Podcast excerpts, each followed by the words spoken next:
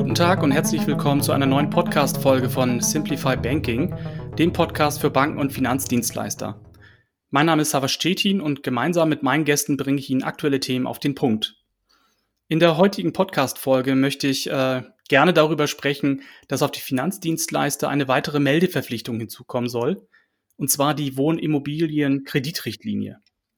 Thomas Landmann ist Manager im Bereich Consulting Banken bei der PPI AG und arbeitet seit mehr als 30 Jahren in unterschiedlichen Funktionen im Risikomanagement für Banken und Finanzdienstleister. Hallo Thomas, schön, dass du da bist. Hallo Sava, vielen Dank für die Einladung.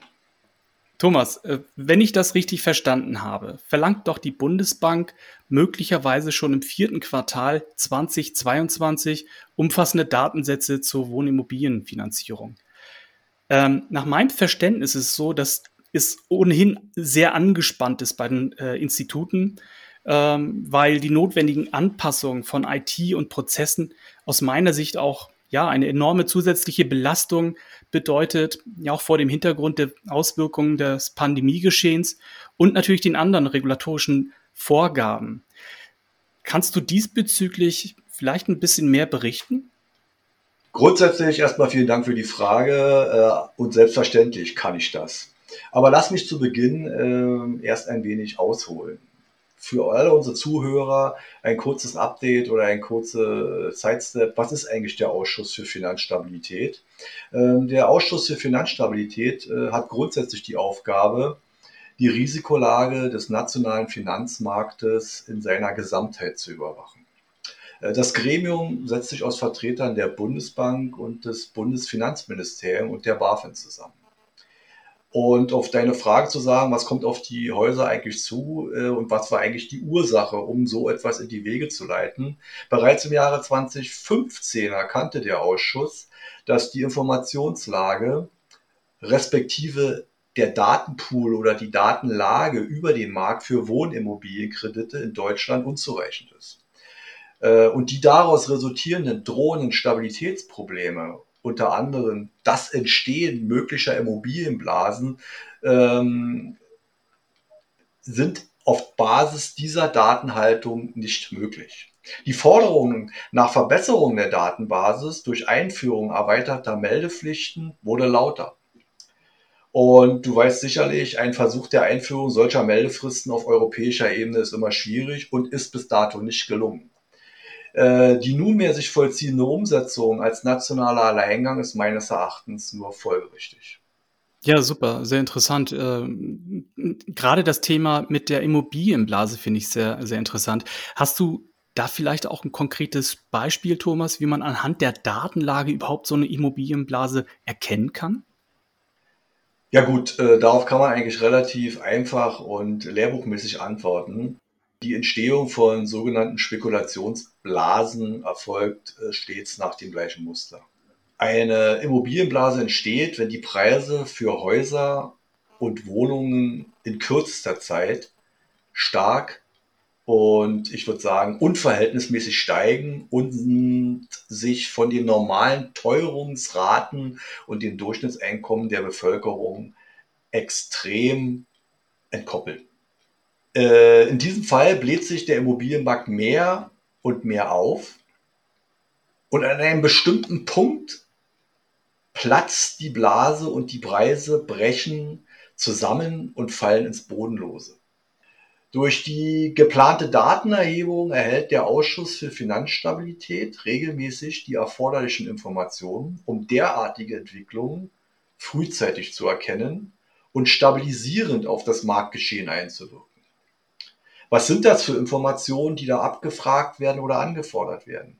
Der angedachte Katalog umfasst unter anderem Attribute wie Informationen zur Lage der Wohnimmobilie, Beleihungswert, Marktwert, aber auch Anteil der ausgefallenen Immobilienkredite oder Informationen zum Einkommen der Darlehensnehmer für die ausgereichten Kredite. Mit der Hilfe dieser Daten können dann die notwendigen Analysen durchgeführt werden und, was entscheidend ist, präventive Handlungsempfehlungen formuliert und durchgesetzt werden. Du hattest äh, in deiner vorherigen Ausführung auch etwas über Anacredit genannt. Ähm, aber Anacredit ist doch bereits umgesetzt, oder? Äh, das ist richtig. Äh, Anacredit ist umgesetzt, aber die jetzt benötigten Daten äh, waren im Rahmen der Umsetzung nicht vorgesehen. Anacredit deckt nur den Kreis der juristischen Personen ab, also Unternehmen, Gewerbetreibende, Selbstständige. Die Betrachtung von natürlichen Personen wie du und ich war damals nicht gewollt. Im Dezember 2019 wurde ein entsprechender Verordnungsentwurf vorgelegt, der die Bundesbank ermächtigte, entsprechende Meldepflichten anzuordnen. Der Titel der Verordnung, der jetzt im Prinzip zur Diskussion steht, ist natürlich typisch deutsch und lang und lautet, lass mich zitieren, Verordnung zur Durchführung von Datenerhebungen durch die Deutsche Bundesbank zur Erfüllung der Aufgaben nach dem Finanzstabilisierungsgesetz, kurz Finanzstabilisierungsdatenerhebungsverordnung. Das, äh, Thomas, das klingt ja irgendwie nach einer neuen Ausgabe vom Harry Potter, ne? Irgendwie, irgendwie äh, haben die, die Kollegen, die sich damit beschäftigen, ähm, sehr viel Kreativität bei der Vergabe von Namen. Haben Sie geschafft. Sehr gut. Wie, wie ist denn da eigentlich jetzt der aktuelle Stand, Thomas? Kannst du dazu vielleicht kurz auch was berichten? Auch dazu kann ich kurz was sagen. Äh, die Veröffentlichung und die Inkraftsetzung der finalen Verordnung hat sich bedingt durch die Pandemie verschoben. Zwölf Monate wie alles andere auch. Die ersten Meldungen ist nunmehr für das vierte Quartal 2022 vorgesehen. Ich halte diesen Zeitplan nach wie vor für sehr ambitioniert. Ich empfehle daher, dass die meldepflichtigen Institute, also spezialisierte Banken für Wohnraumimmobilienkredite, jetzt unmittelbar mit entsprechenden Umsetzungsprojekten beginnen sollten. Mir scheint nicht nur der Zeitplan als sehr ambitioniert, ich glaube auch inhaltlich kommt da einiges auf die ja, Institute zu, oder? Verstehe ich das falsch? Ja, da bringst du den Finger in die Wunde oder streust Salz in die offene Wunde. Ich gehe davon aus, dass viele Attribute nicht direkt vorhanden sind. Diese Daten sind in den seltensten Fällen vorrätig und in den Datenhaushalten der Institute konzentriert vorhanden. Angaben zur Lage der Wohnimmobilie wie Postleitzahl sind beispielsweise in den Daten relativ easy äh, zu erheben und sind in Wertgutachten hinterlegt. Andere Informationen, wie beispielsweise Darlehensvolumen in Relation zum Marktwert, müssen zukünftig errechnet werden. Erschwerend kommt hinzu, dass diese Informationen zu unterschiedlichen Betrachtungszeitpunkten gefordert sind. Aber auch Angaben zu Realisierungsquoten nach einer erfolgten Verwertung einer Bestandsimmobilie sind nicht so einfach lieferbar, also per Knopfdruck. Die Identifizierung und Selektion dieser Daten verlangt im Vorfeld eine Analyse zur Qualitätssicherung im Hinblick der Gewährleistung der erforderlichen Aussagekraft. Hm. Welche Kundengruppe betrifft diese Meldung eigentlich, Thomas? Ja, die Meldepflicht beschränkt sich diesmal ausschließlich auf natürliche Personen, also der Privatmann oder die Privatfrau mhm. oder Privatinnen. Mhm. Alles klar. Das, was du eben gerade aufgeführt hast, äh, klingt sehr spannend und sehr ambitioniert. Was meinst du, schaffen das die Institute aus eigener Kraft?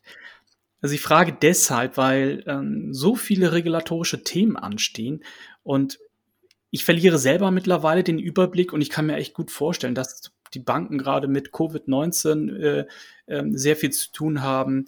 Aber jetzt kommen noch die ganzen regulatorischen Themen. Ähm, das wird doch irgendwann zu viel, oder? Ähm, lass mich die Frage so beantworten. Äh, natürlich ist ein gesunder Blick von außen immer ein guter Weg, unter Berücksichtigung betriebswirtschaftlicher Normen äh, so eine Themen umzusetzen. Ähm, grundsätzlich kann man diese Frage pauschal nicht beantworten. Äh, aus meiner Erfahrung heraus ist der Prozess äh, der Identifizierung, Ermittlung und Bereitstellung solcher geforderter Daten äh, immer ein Prozess, äh, der erhebliche Ressourcen benötigt.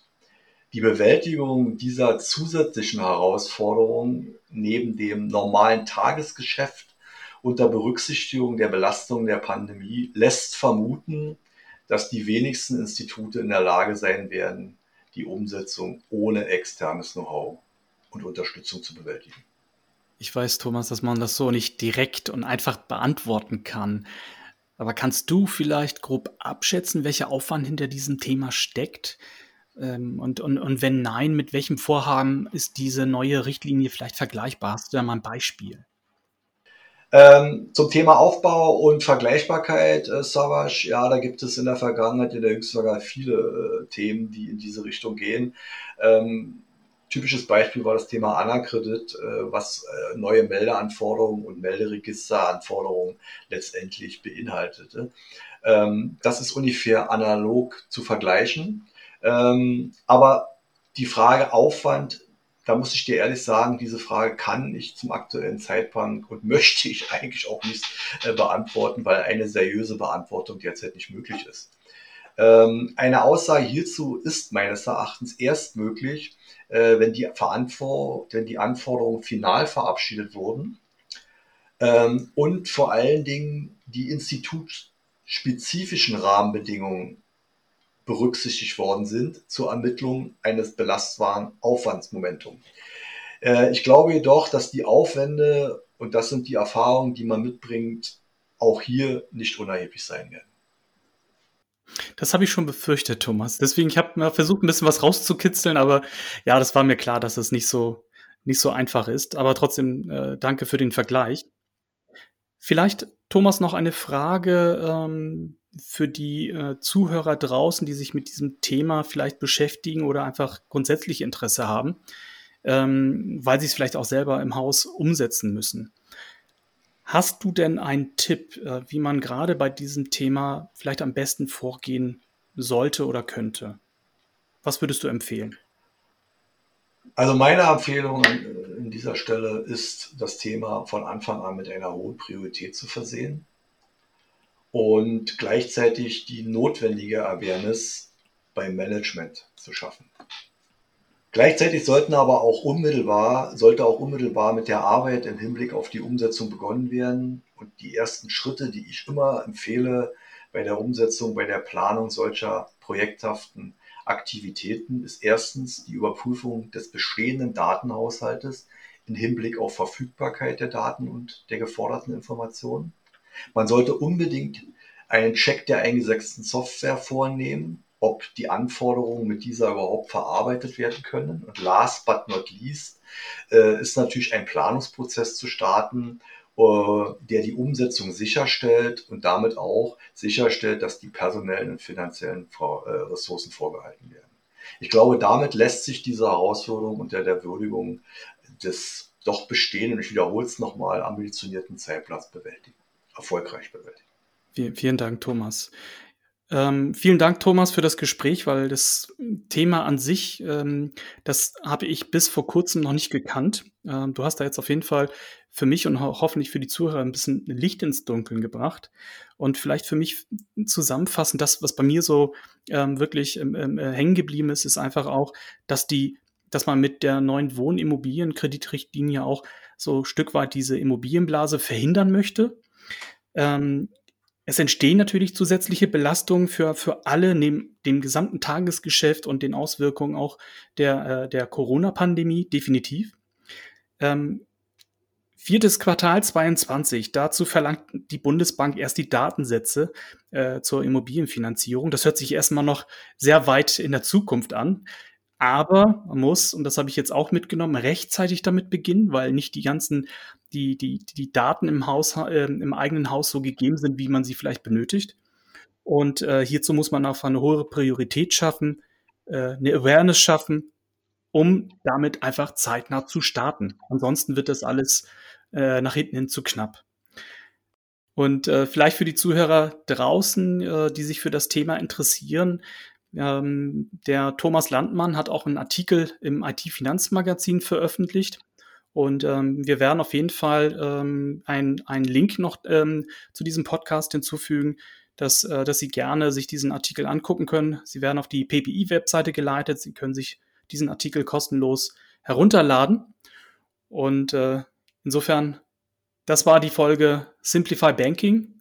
Ich hoffe, das hat Ihnen Spaß gemacht. Äh, und würde mich freuen, wenn Sie beim nächsten Mal wieder einschalten. Bis dahin und bleiben Sie alle gesund. Vielen Dank, Thomas, nochmal. Gerne schön. Jederzeit wieder. Vielen Dank für die Einladung nochmal.